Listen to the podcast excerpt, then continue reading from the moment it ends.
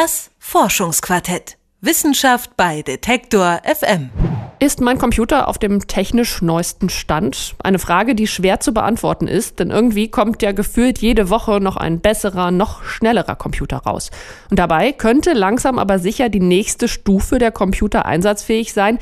Die Rede ist da von Quantencomputern. Erst kürzlich haben deutsche Wissenschaftler bei der Entwicklung einen Weltrekord aufgestellt. Außerdem kommen immer mehr Quantenprozessoren auf den Markt. Sie verstehen wie ich erstmal nur Bahnhof. Mein Kollege Merten Waage weiß Rat. Seit fast 100 Jahren arbeiten führende Wissenschaftler aus der ganzen Welt an der Theorie der Quantenmechanik. Vorreiter auf dem Gebiet waren unter anderem Werner Heisenberg und Erwin Schrödinger. Heutzutage verstehen Wissenschaftler nicht nur diese Theorie, sondern können einen Teil der Erkenntnisse auch dafür in der Praxis verwenden, etwa um noch schnellere und bessere Computer zu entwickeln. Zum Beispiel den Quantencomputer. Er könnte den bisherigen technischen Standard bei Weitem übertreffen, funktioniert er doch vollkommen anders als die bisherigen Computer. In einem normalen Computer unserer Zeit ist die kleinste Informationseinheit ein Bit. Ein Bit kennt dabei nur zwei Werte, nämlich 1 und 0. Die 1 steht dabei für Strom fließt, die 0 für Strom fließt nicht.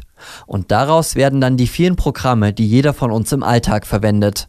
Das Handyspiel etwa, der Bankautomat oder das Office-Programm. Dadurch, dass die Bits aber nur zwei Zustände kennen, sind sie in ihren Berechnungen beschränkt, erklärt Dr. Wolfgang Stieler vom Fachmagazin Technology Review. Der entscheidende Unterschied ist bei einem Quantenbit oder kurz Qubit, dass das Qubit beide Werte gleichzeitig annehmen kann. Sowohl 0 als auch 1. Und das Schöne daran ist, wenn Sie dann ein Register haben mit mehreren Qubits, dann bedeutet das, dass Sie nicht nur eine Zahl repräsentieren können als irgendeinen Datenpunkt, mit dem Sie was machen, mit dem Sie Berechnungen anstellen, sondern alle Datenpunkte gleichzeitig. Und deswegen sind Quantencomputer im Prinzip theoretisch sehr viel schneller als herkömmliche Computer. Wo also ein klassisches Bit nur zwischen 0 und 1 unterscheiden kann, ist ein Quantenbit deutlich flexibler. Ein Quantenbit kann sich nämlich für eine bestimmte Zeitspanne, die sogenannte Kohärenzzeit, in einem Zwischenzustand befinden und nimmt dann einen Wert zwischen 1 und 0 ein. Wissenschaftler sprechen bei diesem Zustand von einer Superposition. Durch die Messung geht das Qubit dann in einen der beiden klar definierten Zustände, also 1 oder 0 über, sodass man das Messergebnis in einem klassischen Bit speichern kann. Während der Superposition ist der Quantenbit aber deutlich leistungsfähiger als ein klassisches Bit. Er kann viel schneller berechnen und sogar beide Zustände zugleich, also 1 und 0 einnehmen. Die Superposition macht es nämlich möglich. Dieser Zustand erlaubt es, dass der Quantenbit zwei Signale zugleich senden kann. Ein Problem ist aber, dass diese Quantenzustände sehr empfindlich sind. Das liegt vor allem an ihren Eigenschaften. Wenn die gesamte Welt nach diesen zum Teil sehr kontraintuitiven, sehr merkwürdigen Quantengesetzen funktionieren würde, also auch unsere makroskopische Welt, dann könnten wir zum Beispiel durch Wände gehen, was wir nicht können. Und das liegt daran, dass Quantenzustände so empfindlich sind, dass sie kaputt gehen, wenn diese Quantensysteme mit anderen Systemen irgendwie interagieren. Also zusammenstoßen, aneinander wackeln, wie auch immer. Und weil das so ist, ist es sehr, sehr schwierig, Hardware herzustellen, die mit ganz vielen Qubits über längere Zeit rechnen kann. Rein technisch ist das schwierig. Weltweit suchen Wissenschaftler nach Lösungen. Quantenprozessoren müssen auf eine Temperatur heruntergekühlt werden, die im Millikelvin-Bereich liegt. Außerdem muss das System von äußeren Einflüssen isoliert werden. Es darf zum Beispiel keine Strahlung durchdringen, sonst zerfällt das Quantensystem. Es sind also nach wie vor theoretische Modelle, an denen Versuche gestartet werden. Die Wissenschaft wird noch eine Zeit brauchen, bis der Quantencomputer für jedermann zugänglich wird. Nach Stieler sind es unter anderem folgende Voraussetzungen, die es noch benötigt, damit Quantencomputer einsatzfähig werden. Natürlich nochmal eine Vergrößerung der Zahl an Qubits. Es muss den Entwicklern, den Wissenschaftlern, den Technikern gelingen, sagen wir mal, einige hundert Qubits auf so einem Quantenprozessor unterzubringen. Die müssen dafür sorgen, dass auch mehr von diesen Qubits als bisher auf einmal zusammengeschaltet werden können. Das ist auch immer eine Frage, die sogenannte Tiefe dieser Quantenprozessoren. Und diese Qubits müssen noch viel länger halten als bisher. Also die Korrelationszeit nennt man das, in der solche Quantenzustände tatsächlich stabil sind. Die ist jetzt bei einigen 10 Mikrosekunden. Das muss mindestens nochmal um Faktor 10, vielleicht sogar um Faktor 100 besser werden, damit die Algorithmen, die Programme darauf mit mehr Instruktionen laufen können. Mittlerweile konnten bereits große Fortschritte in der Entwicklung gemacht werden. Auf der diesjährigen CES, der Consumer Electronics Show in New York, eine der größten Technikmessen der Welt, konnte der Entwickler Intel einen Quantenprozessor vorstellen, der mit 49 Quantenbits frei programmierbar sein soll. Denn dort liegt der Unterschied. Es gibt bereits Quantencomputer, die mit über 2000 Qubits arbeiten, die sind aber nicht frei programmierbar. Zu Hause würde das bedeuten, man hätte zwar einen extrem guten Computer, der kann aber nur eine Anwendung ausführen.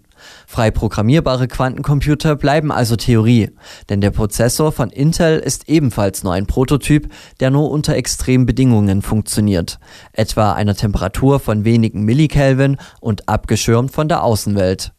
Dennoch werden in Deutschland bereits Rekorde mit theoretischen Quantenbits gebrochen, zumindest wenn es um die Simulation solcher Quantenbits geht. Unter anderem durch Wissenschaftler des Jülich Supercomputing Center.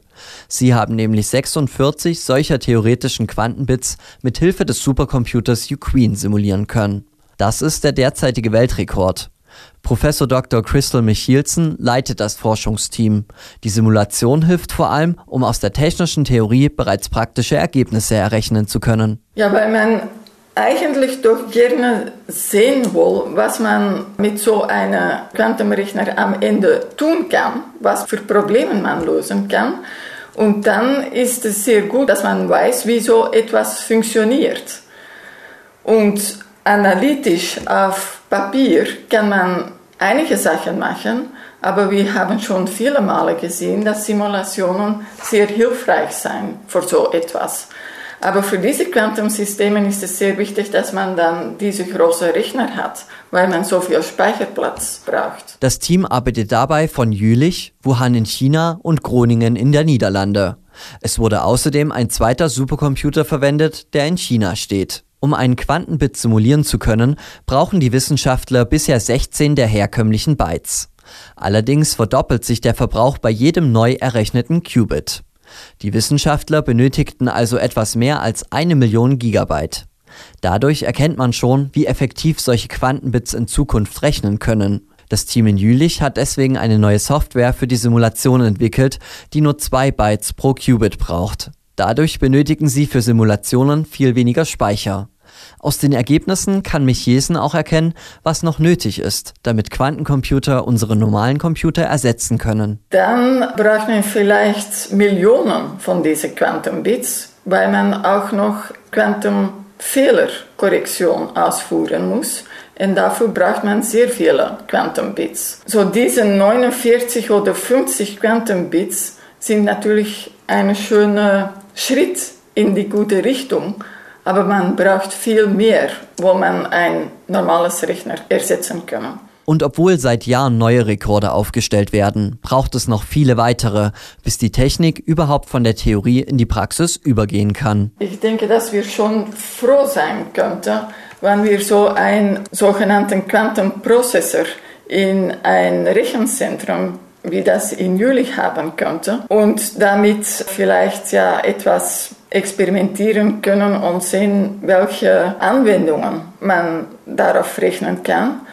Aber für den normalen ja, Braucher denke ich, das dauert noch eine sehr lange Zeit. Durch die Simulationen können bereits erste Programme und Rechnungen simuliert werden. Techniker müssten nach der Fertigstellung der Quantencomputer nicht erst die passende Software entwickeln und bei Null anfangen. Erste Programme und auch deren Fehler wurden nämlich schon aufgedeckt und ausgebessert.